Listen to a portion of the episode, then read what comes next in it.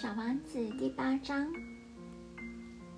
小王子现在气得脸都苍白了。他又说：“我很快就对这朵花有更清楚的认识。”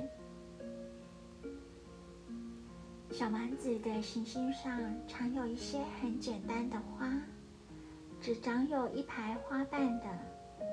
它们不占面积。也从不打扰人家。它们早上出现于草丛中，晚上就凋谢了。可是这朵花有一天从不知哪里来的一颗种子里萌出芽来。小王子曾仔细地观察过这片与众不同的嫩芽，这可能是八欧巴的新种。可是，这棵灌木很快就停止了生长，并开始准备开花。这位小王子亲眼看见这片巨大的麦芽诞生，很清楚地觉得从那里将会有奇迹发生。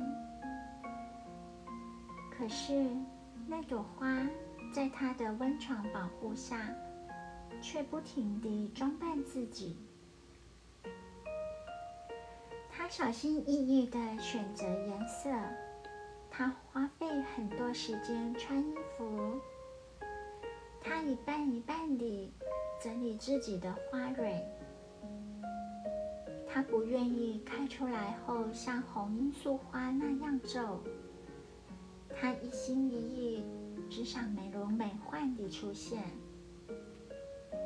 哦，是的，他艳丽极了，因为他那神秘的沐浴延长了许多许多的日子。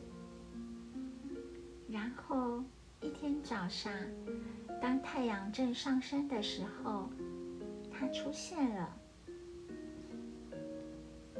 而他很精细地做完了他的工作后，一边打呵欠。一边这样说：“啊，我刚醒来不久，请你原谅，我还一点都没梳妆呢。”那时候，小王子应压不住心里的赞美，说：“你是那么美呀，可不是吗？”朵花温柔地回答。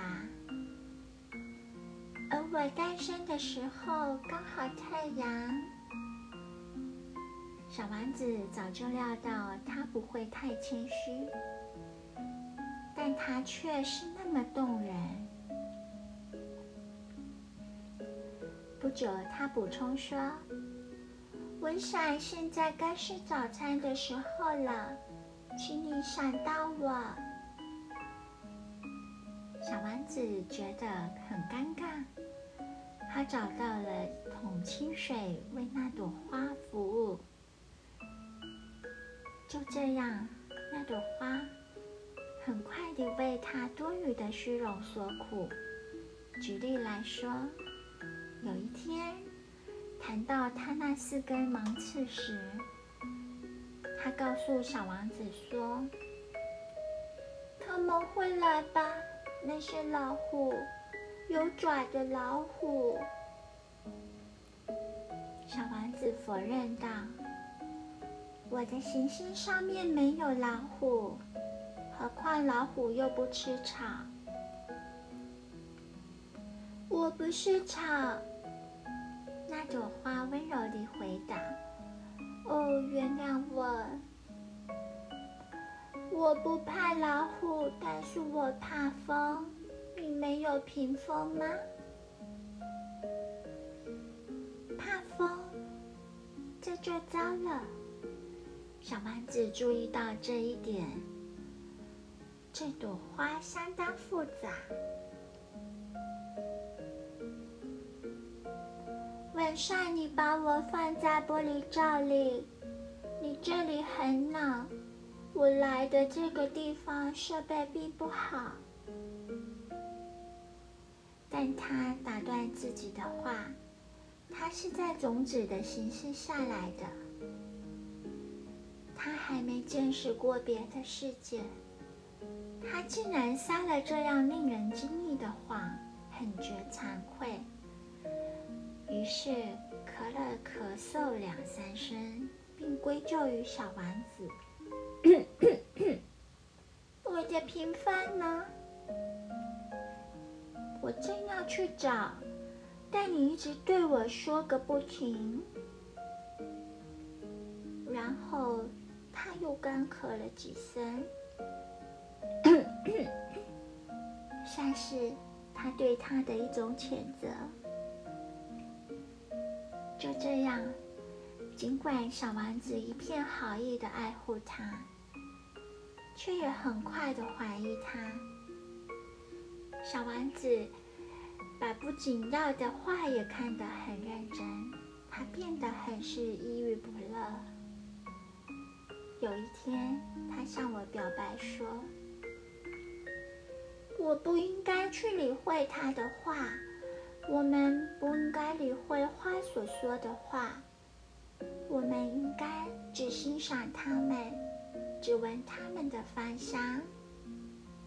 这朵花使我的行星充满了香气，但是我却不晓得去享受。